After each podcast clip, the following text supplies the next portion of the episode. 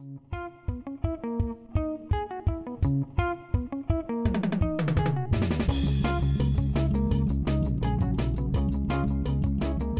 Hola a todos, bienvenidos a Bendito Fantasy, un podcast dedicado a discutir sobre Fantasy Premier League en español. Mi nombre es Leo y hoy tenemos un programa en el que vamos a discutir sobre los 20 equipos o vamos a intentar hablar sobre los 20 equipos y se hace un poco largo para no hacerlo tan tedioso.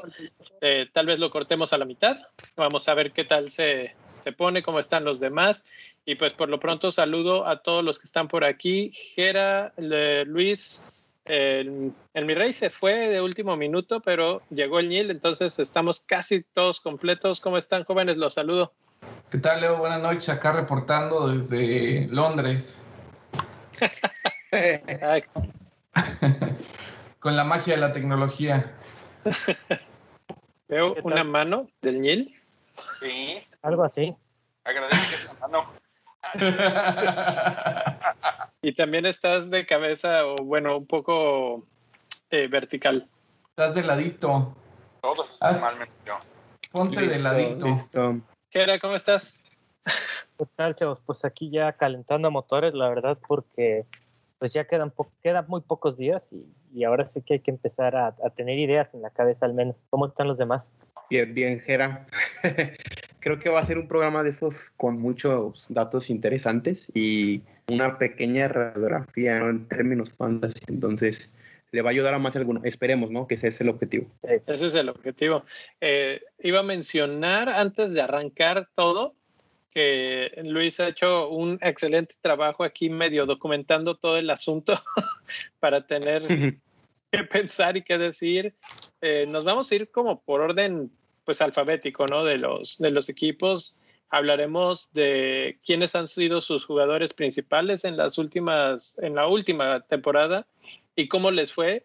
Que de hecho, ahora que ya lo puso todo aquí Luis de una manera compacta para verlo, me sorprendió un poco ver que varios equipos comparten números o son muy similares sus números y equipos que no esperarías que, se parezcan tanto, ¿no? Eh, fuera de eso, la otra cosa que quería mencionar es este, la gran participación que hemos tenido en las trivias, que, que ahí tengo que darle el agradecimiento ahora a Jera, que la verdad es que ha corrido con ese evento de las trivias para la, para la inscripción, digamos, de la Copa de Bendito Fantasy, en la que van a entrar 20 equipos. Ahorita, ¿cuántos van ya, Jera? Luis, creo que tenía el número. Gran participación. A ver, nos quedan seis lugares, de hecho. Entonces, Sí. tenemos 12. pero Ajá, ahí está. entonces, ya estamos cerrando. Y recordar que los últimos dos lugares son exclusivos para eh, nuestros patrons para que se unan este, a esta red eh, increíble de Bendito Fantasy, una comunidad. Acuérdense que los patrons tienen ingreso al chat del Discord y Ujú. nos, o sea, siempre hay este contenido exclusivo, etcétera, etcétera. Ligas, además, ¿no? Eh, Exacto, De- depende de en qué nivel están y es un muy buen momento para invitarlos a todos. Eh, la forma más sencilla es a través de patreon.com diagonal bendito fantasy. Ahí pueden apoyarnos básicamente con lo que quieran, pero a partir de un dólar es lo que es como quien dice, como se abren las puertas para el Discord, que es básicamente este, casi simbólico, Eh, pero a partir de 5 dólares ya está, eh, es el siguiente nivel y es en donde entra la- Yo veo que hay mucho interés por esta copa y la verdad es que me sorprende que no haya visto tanto interés por la, la liga en la que pues hay premios mm, económicos muy probablemente dependiendo de cuántos se junten Sí. en este en este nivel es el premio económico. Vamos a intentar hacerlo proporcional al nivel de la, la cantidad de gente. Si juntamos, no sé, unos 10 personas, pues, pues ahí entrará, de ahí saldrá, digamos, el, el subsidio para poder eh, dar más, más y más premios. Mientras más se junten, más altos van a ser los premios. Y la idea es que cada mes eh, en Fantasy te da un indicador de qué equipo o qué manager fue el que más puntos hizo. No importa si en la liga general vas en primero o en último lugar, si en el mes de agosto o en el mes de septiembre fuiste el que tuvo más puntos, a esa persona que esté suscrito en ese nivel este, pues se lleva el monto acumulado, ¿no? Entonces, pues ahí está la invitación. Si quieren saber más, nos pueden mandar mensajes y todo por, por Twitter, sobre todo en arroba bendito fantasy, o para los Patreons, pues es directamente ahí en el Discord lo más fácil. Entonces, pues ya con eso, eh, pues quedaron las dos ligas invitación. Esténse atentos a las trivias, que la verdad es que vuelan, eh, son, son los, las respuestas más rápidas del oeste. Sí.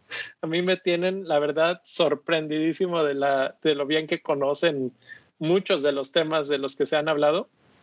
Y, y pues nada, a darle que son 20 equipos y hay mucho que platicar. Eh, Luis, empezamos con Arsenal. Simón, Simón.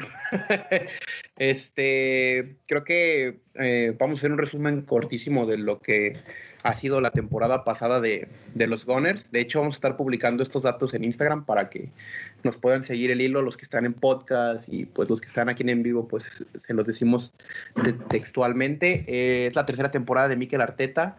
Como mejores puntuadores ponemos a Berleno y a Aubameyang empatados con 131 y la cassette con 129, ¿no?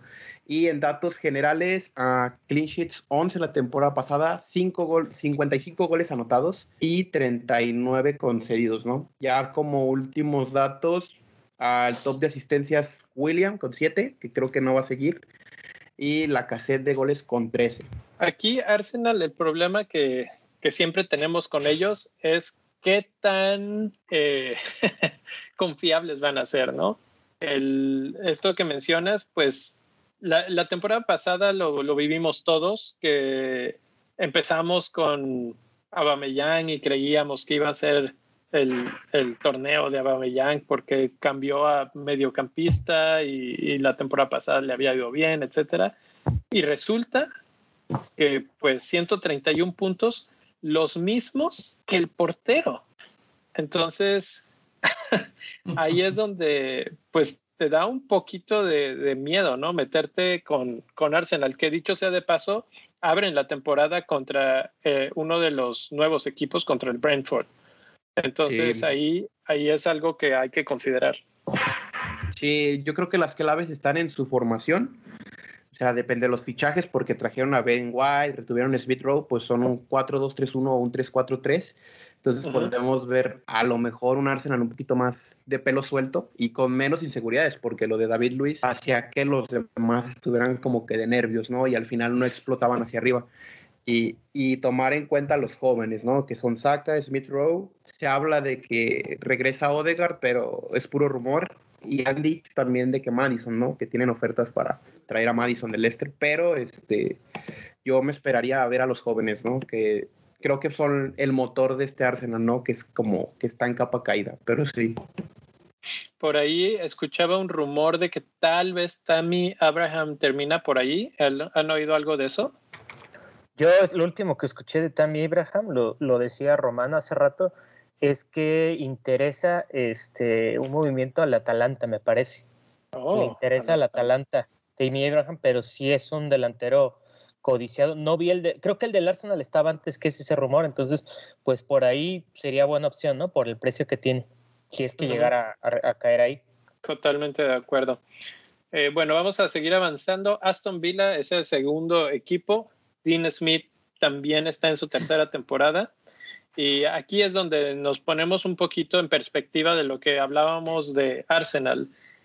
Leno fue el número uno en puntos, el portero del Arsenal, con 131 puntos. El portero de Aston Villa fue el mayor número de puntos del Aston Villa, con 186. Entonces, pues le ganó a cualquiera que, que, apuntemos del Arsenal. En segundo lugar está Watkins con 168 puntos y Matt Target con 138 puntos. Lograron 15 clean sheets, que fue parte de la gran temporada de Martínez, y lograron 55 goles, igual que el Arsenal. ¿Ustedes hubieran imaginado que Arsenal y Aston Villa al final de la temporada iban a empatar en goles?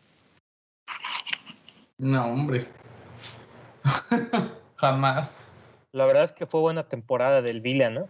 Porque el, el Arsenal para mí este, seguía siendo sigue siendo un equipo en transición y, y, y sí, lo que, lo que dices de Martínez, este, increíble, ¿no? Yo creo que es el hombre del momento ahorita en cuanto eh, continuó en goles concedidos, concedieron 46 goles y pues su hombre clave, su talismán es Grealish con 12 asistencias y Watkins con 14 goles. Entonces, creo que van a ser jugadores muy populares, sobre todo, y aquí corríjanme si estoy equivocado, Watkins. No, es correcto. De hecho, Watkins es de esos jugadores que, que la verdad se puso en tela de juicio en un principio, ¿se acuerdan? La temporada pasada. No anotaba, no anotaba y de repente se dejó ir con, con una, este, no fiestón de puntos, salvo contra Liverpool, pero a mí se me hace de lo mejor que tiene el Aston Villa en, en Fantasy Premier League. Y sabe qué? Que la situación con Aston Villa que se me hace interesante es que arrancan con Watford, después van contra Newcastle y después, y después van contra Brentford. Entonces tienen uno de los arranques más suavecitos que se podían encontrar en, eh, pues en la Premier League ahorita. Y por eso mismo creo que su delantera, su, pues ahí Watkins en, en particular, es uno de los eh, jugadores que más eh, codiciados serían. No es el que más gente ha comprado, el que más gente tiene es Martínez con 39.7% y Watkins es el tercer lugar. En segundo lugar está Grealish, pero pues está con el súper asterisco de ver si se queda o no. Se habla de que ya está más para allá que para acá con Manchester City, 100 millones de libras. Entonces, eh, no creo que la verdad eh, Grealish se quede. Ahora, ¿qué tanto cambian las perspectivas, según ustedes, de este equipo con la salida de Grealish? Pues, eh, o sea, en el torneo pasado fue el alma del equipo. Realmente, eh, ¿quién se puede echar al hombro al equipo aparte de él? Si se va. La cuestión está en, acuérdate cuando se lesionó, todo lo que empezó a sufrir Aston Villa y se cayeron los sheets, este, seguía habiendo bonus para Martín porque es muy buen portero, pues se cayeron todos los clean sheets, se cayó el equipo feo, por ahí medio despuntó un poquito el Gassi, pero pero no, este equipo es muy, muy, muy dependiente de lo que va a hacer Grealish. Yo creo que si se va, este, les va a costar trabajo, pero ojo, eh, que por ahí Buen Día está teniendo buena pretemporada, que esto nunca es garantía, pero los números que tiene Buen Día son muy similares, o los números con los que llega la Premier esta vez son muy similares a los números con los que llegó Grealish hace ya tres años. Sí. Sí, de hecho, Buen Día rompió la rompió el championship y lo que dice Niel, o sea, en la pretemporada están teniendo una buena una buena un buen entendimiento, ¿no? Eh, Buen Día y Watkins. Entonces, yo creo que aún con la salida de Grealish, me parece que tiene buen precio por el inicio que menciona Leo en cuanto a rivales. Sí. Eh. Lo último sería Leon Bailey, ¿no? Que también llega al equipo. Acuérdense que se va Barkley, que era socio de Grealish, y también probablemente se vaya Grealish. Entonces se encuentran recambio en ligas poquito menores como la Bundesliga y Championship. Y me parece que vamos a, o sea, van a extrañar a Grealish obviamente, pero no, creo que el impacto no va a ser tan grande porque era propenso a lesionarse y, y no sé, lo, lo, que más duele es que se va un rival, pues el campeón, ¿no? Probablemente sea lo que más duela. Sí, efectivamente. Avanzamos con Brentford, Jera. Sí, bueno, el Brentford, uno de los, de los equipos recién ascendidos y eh, a, cargo está Thomas Frank. Esto es algo que hay que puntualizar, me gustaría enfatizar. Es su cuarta temporada con el equipo. Este es un proyecto tremendo. En cual, el nivel de scouting del Brentford es, es, increíble. Alguna vez ya lo, lo, lo, comentamos, ¿no? Es la primera temporada en Premier League. Entonces, bueno, uno siempre tiene sus reservas cuando ficha a gente de, la, de que viene, que viene del, del, de la segunda división la cosa con el Brentford es que tiene un talismán fijo, muy obvio, muy evidente, con unos partidos pues, relativamente tentadores. Es, Iván Tony, ya, ya hemos hablado de él, pero por si no escucharon el, episodio, eh, anotó 31 goles la temporada pasada en Championship, eh, asistió 10 veces. Antes de eso, él, era recién, fue su primera temporada en Championship, me gustaría acotarlo. Antes de eso, él había jugado en League One, que es el equivalente a la tercera división. La rompió también la liga. Ahora, es un jugador que cobra penales, eh, mete goles de cabeza, cobra tiros libres, es un jugador especial, o sea, es el talismán por donde se le vea. Este, ¿Qué podemos esperar del, Brentford? La verdad es que a mí me gusta mucho cómo, cómo juega Tony y no solo eso, en cuestiones de estrategia, eh, propiedad me parece que es 33 y cacho hasta donde yo me quedé de, de Iván Tony, ¿no? Eh, por ahí los que le siguen, otra cosa, se está ignorando a los mediocampistas, por ahí los que le siguen está Canos, eh, él anotó nueve goles y está Brian Mbeumo que le anotó al Manchester United apenas en un amistoso en Old Trafford, ¿no? Entonces hay que esperar, yo, a mí me gusta el Brentford porque lo decía, porque el entrenador ya los conoce. yo me acuerdo que la temporada pasada fue dramático para ellos porque perdieron la final contra el Fulham. Entonces ellos habían hecho muy bien las cosas y chin, no tuvo lugar para Premier League y son perseverantes, ¿no? Entonces eso es algo que me gusta mucho del Brentford. Sí, yo para complementar, también llega ayer, ¿no? Defensa del Celtic, ex defensa del Celtic. Este, me gusta porque tienen planteamiento con defensa de tres y eso me hace pensar que con pocos elementos en defensa pueden conservar la calma y adelante se pueden explayar demasiado. He visto como un equipo vertical que juegan para Tony y probablemente rompa números, porque él lo dijo, ¿no? Él estaba en Premier League para romper la liga, ¿no? Igual que las otras dos divisiones. Sí, y de hecho, de hecho ayer el, que, el defensa que menciona llegó en 4.5. Eh, la verdad es que era el mejor defensa del, del Celtic, fue el mejor defensa la temporada pasada y como diferencial, si quieres alguien de 4 o 5 y quieres confiar de, entrada, él es buena, es buena opción. Les iba a comentar. Iván Tony tiene 33.2 o por ahí anda rondando los treinta y tantos por ciento de eh, pues porcentaje en equipos. Sí. Es probablemente uno de los mejores arranques para un equipo de toda la Premier League les voy a leer los primeros cinco. Arsenal en el primer día. Luego Crystal Palace, Aston Villa, Brighton y Wolves. Déjame confirmo, pero creo que además son locales. Sí, son locales. O sea, abren su partido de regreso después de cuántos años de no estar en la Premier League. Eh, los protocolos de COVID me parece que van a permitir que sea con público, entonces va a ser un partido durísimo para el Arsenal, que es el probablemente de esos cinco primeros eh, rivales el más complicado. Entonces, creo que bueno, estrena en estadio, ¿eh? Y, y estrena en estadio, entonces justifican ustedes esta pues este desbordamiento que se está viendo por Tony, que es un delantero que no está probado en esta liga, pero ya dijiste que era que que tiene con qué, ¿no? Entonces, entonces, a mí me da un poco de temor, la verdad. Siento que vamos a usar por primera vez la palabra template en este programa, pero obviamente Tony entra en, el, en el, esta categoría de template.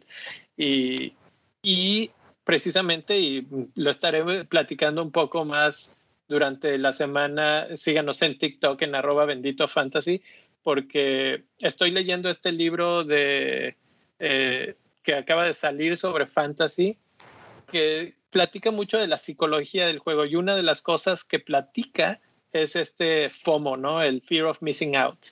Y siento que si no tienes a Tony en la jornada 1 y de repente le empieza a ir bien, jornada 1, jornada 2, te va a entrar ese FOMO de una manera increíble y vas a querer traerlo a como de lugar. Que fue lo que pasó con Puki, ¿no? Hace dos Muy parecido. Muy parecido. Entonces, pues ahí queda. Ese es Brentford. Creo que Tony es el más popular y podríamos encontrar a gente interesante que no estamos considerando todavía como los que ya mencionaste, Jera. Entonces hay que tener un ojito bien puesto en ellos. El siguiente es Brighton Rubex. Tiempo, tiempo. ¿Creen que encontrando Hugo Bamford o no? ¿Perdón? ¿Creen que estemos encontrando al nuevo Bamford o no? Eh, yo diría que sí, porque es un jugador que, tiene en cuanto a fantasy, lo decía, tiros libres, goles, si es que funciona, ¿eh? porque siempre está el riesgo de que llega a este nivel, máximo nivel, y se cae. Pero yo le tengo mucha fe, sí. Ok. Gracias. Rubex Brighton. Brighton, bueno, pues este lo encontramos perdiendo a Ben White, uno de sus referentes en defensa. Eh, han tenido pocos juegos de pretemporada, eh, no se ha visto mucho. El último fue, que fue el 24 de julio contra los Rangers, se empataron a ceros. Eh, está, está, o sea, seguimos teniendo ahí a, como referentes a Pascal Grog, a Dunk, a Trossard, Bizuma y Solly March. No sé si con esto les va a bastar para destacar, pero creo que sí les va a pesar la ausencia de Ben White en la defensa definitivamente. ¿Cómo la ven? ¿Cómo la ven? Estamos hablando de una temporada anterior con 12 clean sheets, 41 goles anotados, pero 46 concedidos. Eh, pues, yo, yo empezaría con quién es el jugador de Brighton que nos interesa. ¿no? Trossard. Claramente. Ahí está interesante su respuesta porque yo no pensaría en Trossard, yo pensaría en Sánchez. Yo también. Sí, en Sánchez. No. no, eso es una trampa, una trampa. ¿Por qué sí o por qué no? A ver, pierdes a uno de tus pilares juveniles en defensa. Este, Lewis Dunk está lesionado. Webster probablemente llegue entre algodones a la jornada 1 y el calendario es contra Burnley, que si mal no recuerdo perdieron contra Burnley en la temporada pasada. Este, no está Huelve, que es el de los goles, y no está Lanti, entonces si van a hacer algo, va a ser a través de Trossard. Y creo, y creo que por el precio, vale 6.5, puede ser por ahí. Probablemente en Brighton estemos hablando de una de las trampas más populares en FPL. Y recordar que la temporada pasada fueron enemigos del, del XG. O sea, generaban mucho, pero no había quien metiera los goles. Fíjate que, que, yo lo veo, yo lo veo del otro lado. O sea, no sé si a lo mejor a la ofensiva siguen siendo trampa, porque no han fichado un nuevo delantero.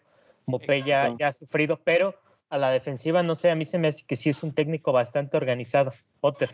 Este, Yo lo comentaba hace tiempo que, que, a mí me gusta mucho seguir la liga sueca y él estuvo ahí y estuve leyendo acerca de él porque no veía esa liga cuando él estuvo ahí y literal sacaba, sacaba oro de donde no te imaginabas. Este, las piedras, ¿no? Sí, iba a ver a los chavos, a los chavitos, sí que decía, sí sé quién es, de dónde lo sacó. Y no sé cómo le hacía, pero sacó avante un equipo muy, muy modesto. Entonces con Brighton yo creo que podría ser algo similar. Mi jugador ahorita, no favorito, pero en cuanto, predilecto en cuanto a fantasy es Beltman. Beltman porque cuesta 4.5, este es muy probable que juegue sobre todo con la ausencia de Lamt, incluso puede jugar, eh, si bien recuerdo, de lateral derecho. Estuvo ahí, anotó, me parece. Sí, anotó en, en, Fantasy. Cuesta 4 o 5. Que, según yo, es más bueno para el bonus que incluso Sánchez, ¿eh? Pero también Sánchez se me hace atractiva la opción por el precio. Yo te voy a decir por qué podría valer la pena este, a lo mejor ahí en la defensa de Brighton. Acuérdate la temporada pasada que vendieron a Martínez, perdón, a Ryan, y todos, ¿cómo es posible? ¿Por qué? ¿Y quién es ese Sánchez? Y no lo sacaron, ni 4.0 y resultó ser un porterazo. Pues Entonces yo creo que si sacó a Ben White, o si lo dejó ir, es porque atrás tiene otro jugador que lo va a poder suplir de buena forma. Nada, sé que oh, para ver quién es el jugador, pero probablemente sea Bellman. Ya veremos cómo nos sorprende. Y yo creo que no, no, no, no está como tan mal y aparte estamos hablando de Sánchez, es una apuesta de 4.5 que la puedes complementar con alguien más y te puede funcionar bastante bien sin que te duela. No es como pensar en que Martínez o Pope o Allison no te funcionen. Mm. Buen punto, buen punto. Sí. Brighton tiene efectivamente a Burnley en el primer partido eh, de visita y después a Watford.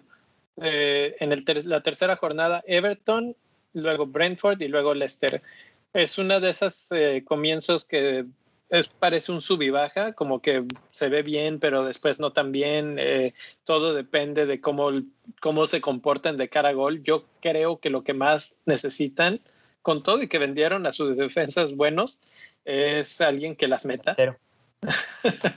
alguien que las meta, porque Mapai, pues, pues ahí estaba y el XG ahí estaba, pero no terminaban de concretar, ¿no? Entonces, eso es lo que tendrán que mejorar. Si logran mejorar en ese aspecto, creo que Brighton puede ser un buen, un buen equipo esta temporada. Eh, pero bueno, yo por lo pronto creo que me alejaría de ellos al 100 dependería mucho de mi presupuesto si entra Sánchez a mi equipo y nada más. En el siguiente, eh, eh, no, no. La verdad es que Bizuma no, no me da ningún tipo de emoción. Renovaron por cinco años a Adam Webster en la defensa, pero pues no. Digo, ha anotado algunos goles, pero no sé si sea un elemento a considerar. Regresa Shane Duffy también, entonces. No, no, ¿Sí regresa? Esa es otra cosa. Si juega, si juega Shane Duffy, yo sí me alejo. Si, si llegase a ser porque yo sí lo llegué a seguir en el Celtic, en la Liga Escocesa, se burlaban de él. Estamos hablando de la Liga Escocesa. Wow, eso no sabía, ¿eh? Que, que, venía de regreso. Eso es un buen Es que estaba préstamo, creo. Sí, viene, con viene con regalo y todo, entonces, este. donde llega a jugar, si es una bomba ese vato, es la neta. Pero pues si hace unas temporadas era el elegido de los dioses, ¿qué pasó? un triple capitanazo de un punto. y de una jornada. Bueno, bueno, bueno. De una jornada vamos a darle, Vamos a darle al que sigue, que es Burnley. Eh, Neil, ¿tienes los datos ahí? Así es. Burnley va de nuevo con su técnico Sean Dyke, que yo creo que debe ser el técnico más longevo ya de la Premier, ¿no? Ahorita en la temporada 9. No se me ocurre otro que pueda llevar más años con un equipo que él. Ahorita vamos a ver. este, sus top en puntuación fue Nick Pope, como toda la vida, 144 puntos. Después estuvo Chris, Chris que es un jugador explosivo, a veces tiene, picos muy altos y luego tiene, tiene muy prolongados, 138 puntos. Y McNeil, que seguramente está fuera de radar, 113 puntos. Es una defensa que logró 11 clean sheets, permitió 33 goles, perdón, marcó 33 goles, pero permitió 55. Su mejor asistidor fue McNeil con 5 y su goleador Wood con 12, que no está mal realmente los números de Wood, quizá por ahí para ser un tercer delantero. Y pues bueno, su selección más popular en este momento es Nick Pope con 5.7, Lawton 3.1 y Brownhill, que es nuevo con 2.9. Yo creo que ese jugador puede ser bien, bien interesante. ¿eh? Es un jugador que he visto algunos videos de él. Empecé a ver el nombre y lo busqué en videos y, tiene, tiene cosas interesantes. sí, 4.5, ¿eh? Mediocampista. Entonces, ahí está. Sí, me gusta también de 4.5 Brownhill. ¿Por qué? Por una razón, porque va a jugar, va a jugar todos los partidos, es muy probable y eh, lo puedes dejar en la banca. Es ese, ese jugador perfecto para liberar fondos, ¿no? Sí. Eso es exactamente lo que es. O sea, si tú vas a comprar, hace un momento me preguntabas de Bizuma. ¿Y qué pasaba con Bizuma? Que era el clásico jugador de ya no me alcanza el dinero para nadie. ¿Quién, quién queda ahí? Ah, está el tal Bizuma. Y así es como todo mundo lo tenía en sus equipos, no porque fuera alguien interesante. Si un jugador cuesta 4.5 y es titular en su equipo, bueno, por lo menos ya te da esa garantía de dos puntitos en caso de emergencia, ¿no? es, el, es el rompas en caso de emergencia y pues a ver qué más nos puede dar Brownhill. Sí, porque además con Bizuma estás agarrando un lugar del Brighton y si el proyecto Brighton comienza a funcionar, ya tienes uno ocupado. Así es. Aquí el problema con Borley y la baja selección, por ejemplo con Nick Pope, es su inicio. Tiene a Brighton de inicio, el primer partido que yo creo que puede ser seis puntos para Pope, pero luego tiene Liverpool, Leeds, Everton, Arsenal y Leicester Yo creo que son equipos que le pueden complicar muchísimo la existencia este, a Burnley. Entonces, ahí es con pincitas, pero pasando a lo mejor este, este, este pico que está complicadón, puede venirse bien la temporada para algún jugador de ellos. Bueno, pues ahí está. El que sigue es Chelsea. Chelsea, que pues este me lo aviento yo porque pues es mi equipo. eh, flamantes campeones de la Champions League, que la verdad es que ni yo lo veía venir. Es más, yo creo que ni ellos se la creían. Eh, Thomas Tuchel llegó a cambiarle la cara eh, hasta cierto punto, porque creo que Frank Lampard estaba haciendo una buena labor lo que pasa es que, bueno, pues este, sí le hizo falta un poco de experiencia para manejar eh, algunas situaciones, ¿no? Y con toda su experiencia, Tuchel llegó, acomodó al equipo y lo más importante de todo, los hizo muy, muy sólidos en defensa. La cuestión de la defensa de Chelsea es que son caros. son caros y hay otro problema. Tuchel hizo lo que Pep eh, inventó la ruleta 2.0 y entonces no sabe si juega Alonso, no sabe si juega Chilwell, no sabe si juega Spilicueta, o si es James, o si es Rudiger, o si es Suma, etcétera, etcétera, etcétera. Entonces, es muy difícil para mí meterme con los de Chelsea, que donde mejor podrían funcionar es en defensa, si no sé quién va a jugar. El favorito del, del entrenador es el que más puntos tiene, que es Mount, 147 puntos la temporada pasada y en segundo lugar está el portero, pero el portero es caro. Entonces, realmente una de las típicas recomendaciones de expertos de fantasy es no tengas porteros caros. Guárdate tu dinero para otro tipo de posiciones en la cancha. Eh, entonces, eh, pues no sé, Chelsea es un equipo complicado. Ahora, adelante tienen a Werner y a Havertz, que el otro día se combinaron bien ante una defensa medio, medio endeble del Arsenal, la verdad, se tiene que decir.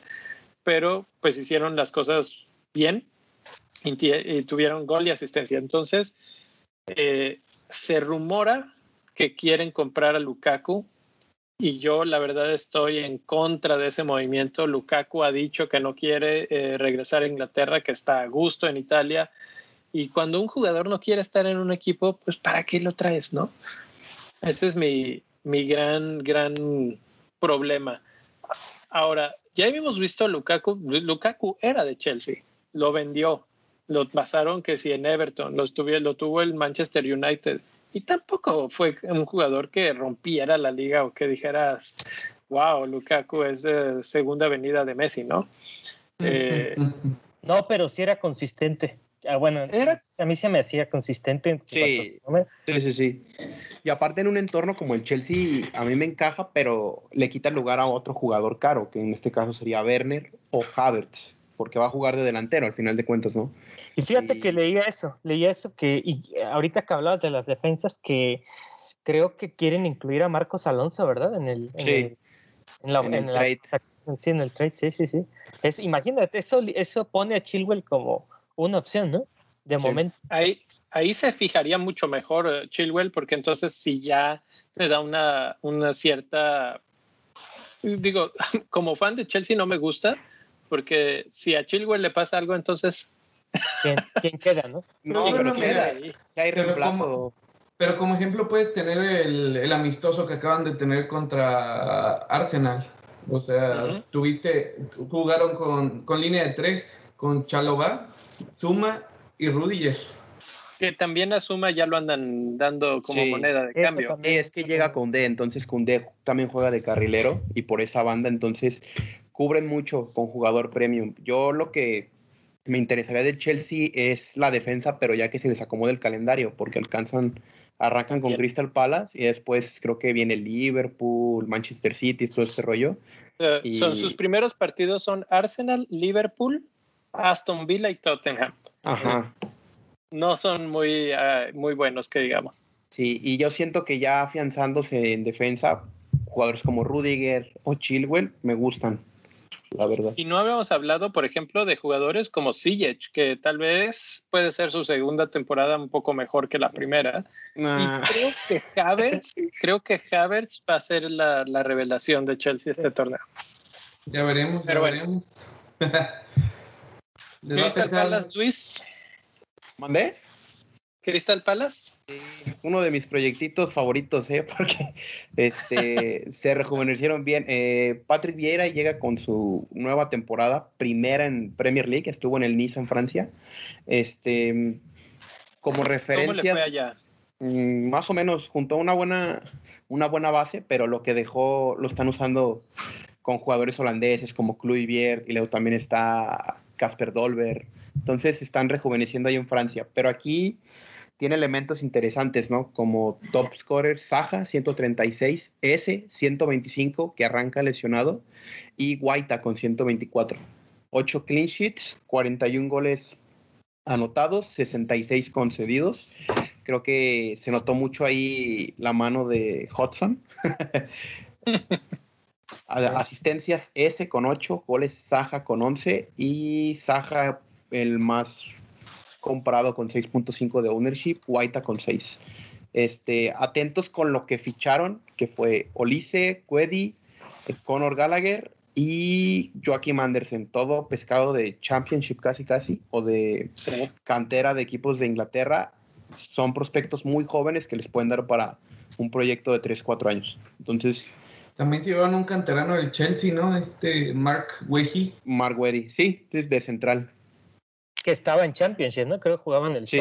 parece. Sí, que creo que fue el, el mejor defensa rankeado en Championship en, en cuanto a puntuación score. Entonces creo que el proyecto me gusta.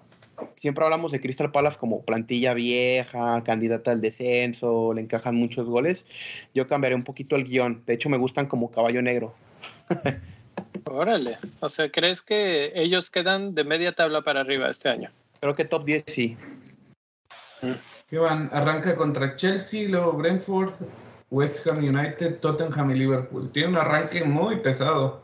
Durísimo. Sí. Eh, ¿Ustedes arrancarían o tienen en su draft alguno de Crystal Palace? Yo sí, yo sí. no, Luis anda con todo. Sí, ¿eh? sí. ¿A quién tienes?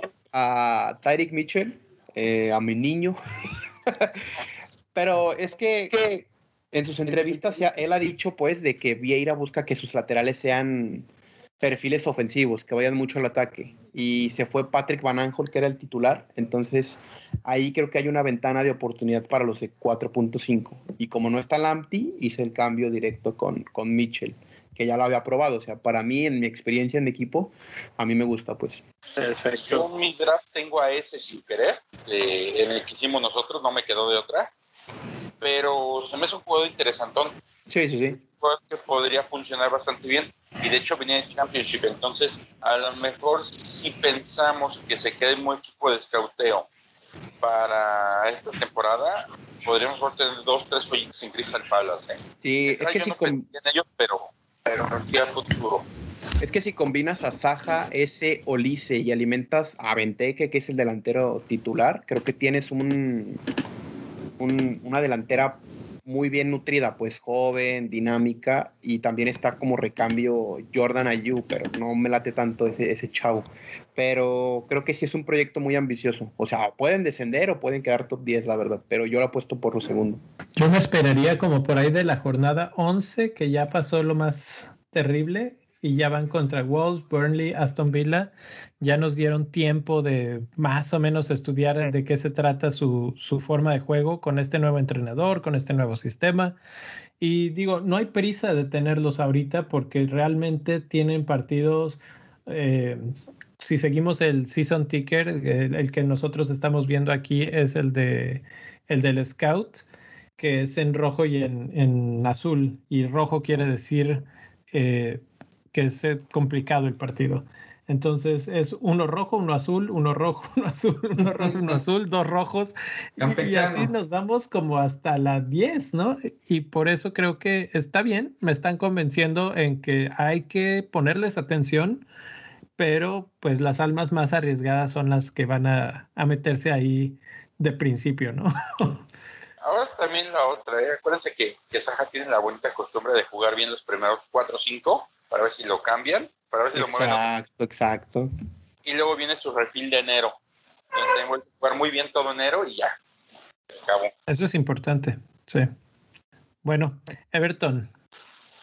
El Everton, el Everton entonces llega con nuevo técnico que nuevo entre comillas porque es muy conocido en la ciudad de Liverpool, es este, Rafa Benítez, quien entrenará al, acérrimo rival.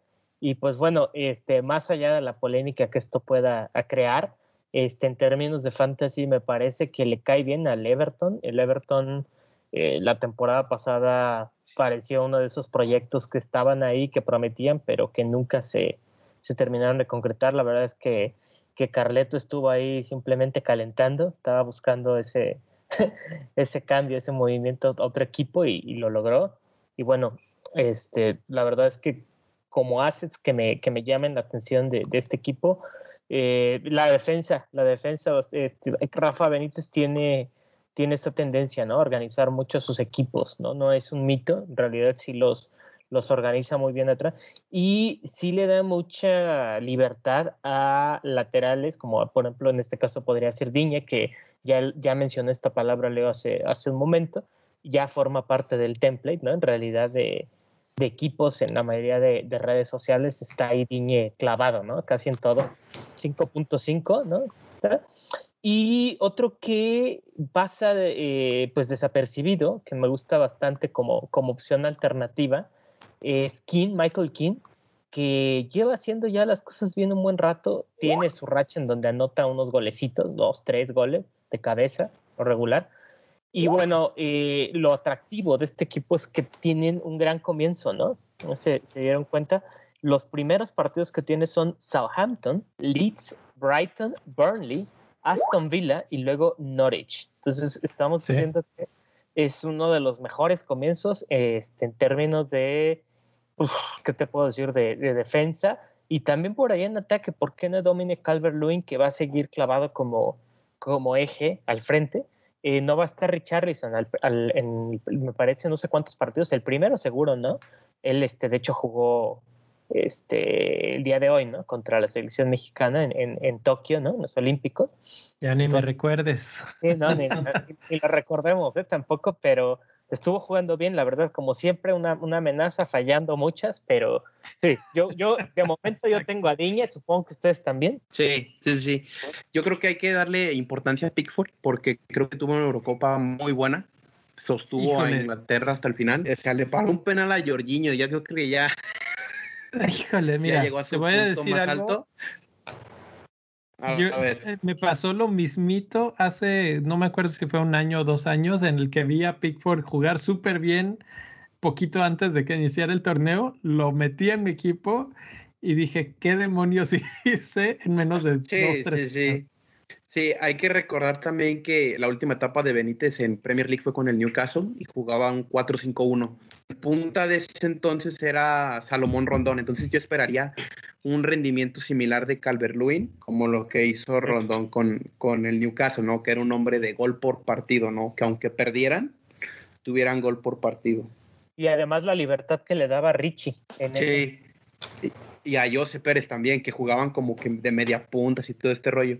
Aquí la bronca es que está peleado con James, ¿no? Y James probablemente se vaya, pero, pero creo que el proyecto es estable, ¿no? Más estable en, def en defensa, este, van a buscar más gol de Calvert-Lewin, porque fueron 16 goles, pero fácil pudieron haber sido 20, 25. Entonces, ahí está el enemigo, ¿no? Los, ¿Qué, tan, ¿Qué tan fuerte es ese pleito con James? Es así. Pues desde Madrid, ¿no? El Real Madrid tiene ya esa, uh -huh. esa riquita ahí. Entonces, eso, eso no sabía, bueno, no lo tenía considerado más bien, y, a, y hay que agregarle que pues la baja probable o muy, yo creo que sí va a ser este de Sigurdsson, ¿no? Entonces. Sí, no. Eh, ah, sí, ya. Sí, el tema eh, extra cancha ahí sus armadores se pierden un poco y esos son muy importantes para, para el desenvolvimiento general del juego de, bueno, de como lo conocíamos. Vamos a ver, creo que tienes razón con eso de Calvert Lewin. Me gusta como, como uno de los principales atacantes de la Premier League. Lo vimos muy bien el año pasado. Quiero ver que, que se mantenga este año, sobre todo con este nuevo esquema pero creo que lo van a mantener como el hombre central, clave del equipo. Sí. Ahora Otro datito, creo... así corto, eh, quieren a Jorge Sánchez del América, ¿no? Tengo entendido. Lo tienen en el radar y todo este rollo. Y podríamos ver un mexicano ahí también en, en Premier League. ¿Será fuerte el rumor? ¿Será cierto? Yo creo que sí. Híjole, yo por ahí lo único, lo único que pensaría es el entrenador podrá tener su genio, podrá tener sus cosas, pero no está loco. No tiene Sid Wilson, no creo que deje ir a James tan fácil. En Madrid, como sea, puede sentar a James, sabes que hay dos o tres ahí que entran de cambio y sin bronca. Aquí no es Madrid. No, pero sabes que también está alguien en el mercado como Mateus Pereira, Pereira, ¿no? Que quiere seguir jugando Premier League y te llama la atención, quieras o no. Que Pereira además ya se negó a entrenar con el West Brom. Exacto. Wow. Pues van a haber movimientos, hay que estar atentos. Ah, ahí los estaremos informando en las cuentas de redes sociales en arroba bendito fantasy, si es que se da alguna de esas situaciones.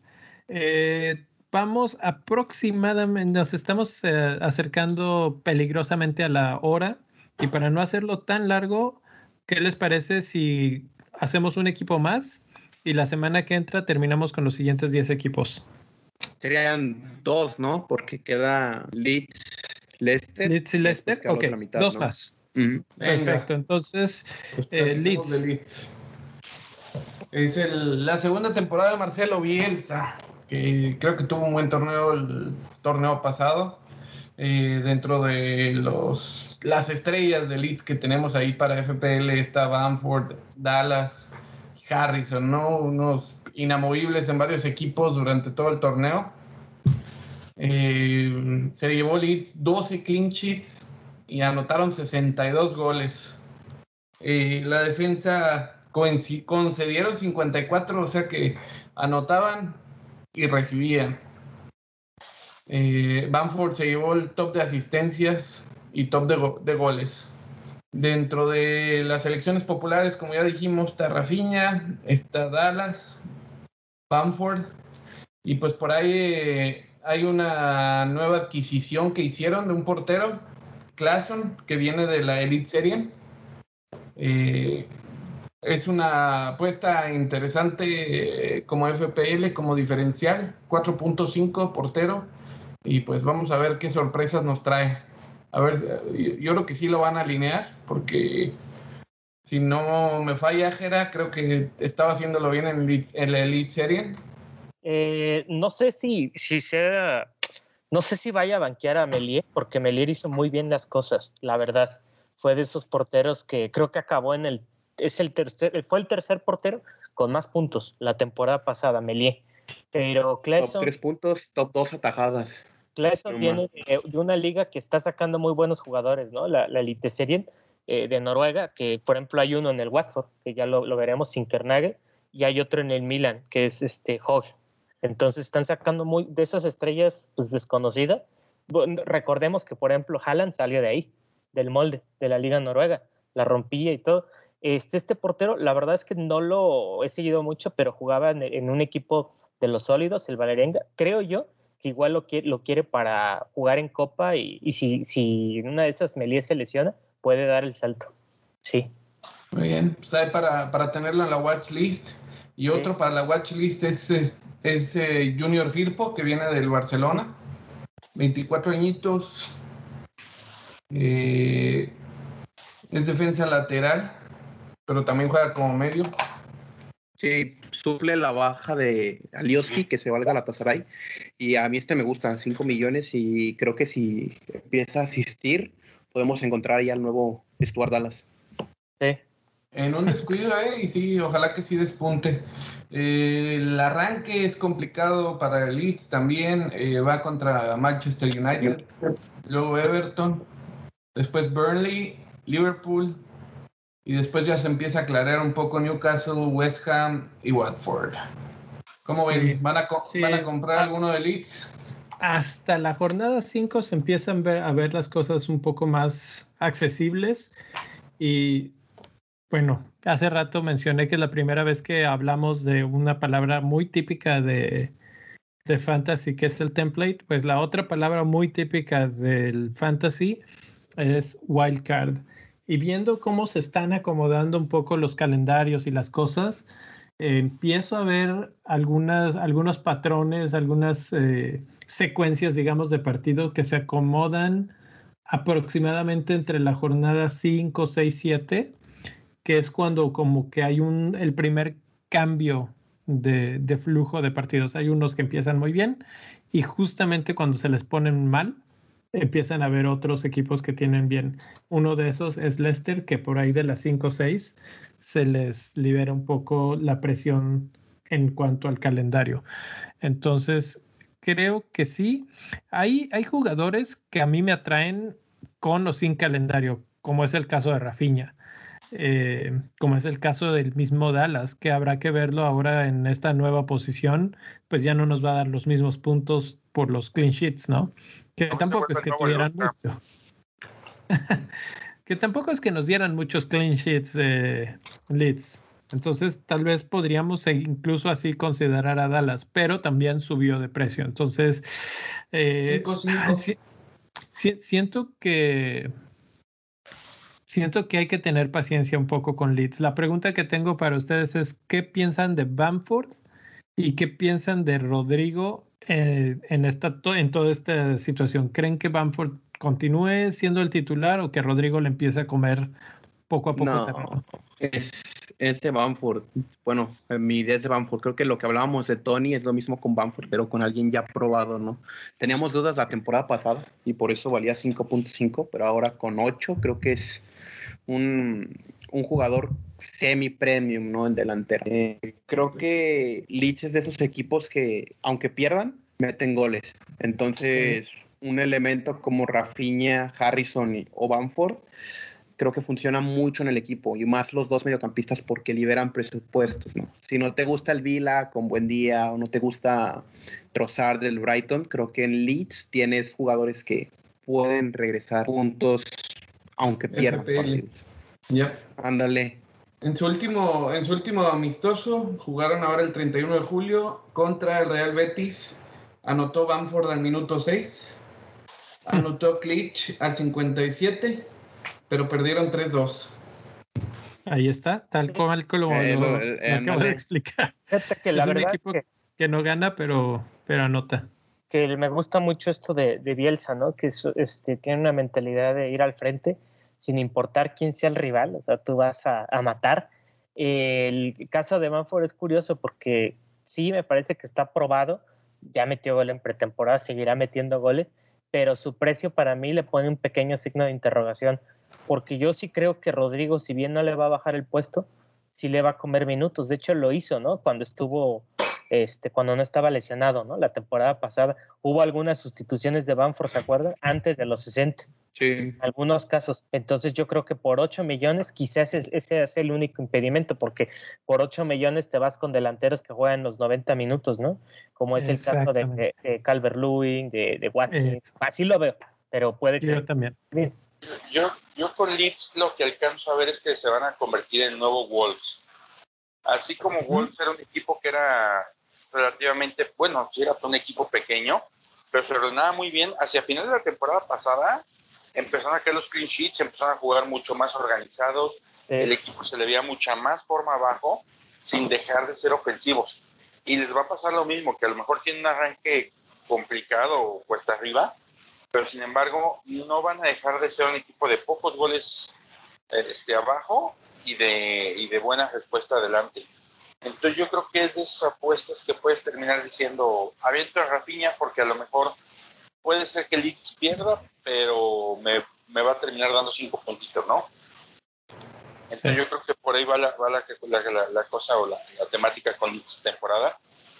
Y ahí más bien la trampa creo que se va a hacer Stuart Dallas, que va a dejar de dar puntos como los daba.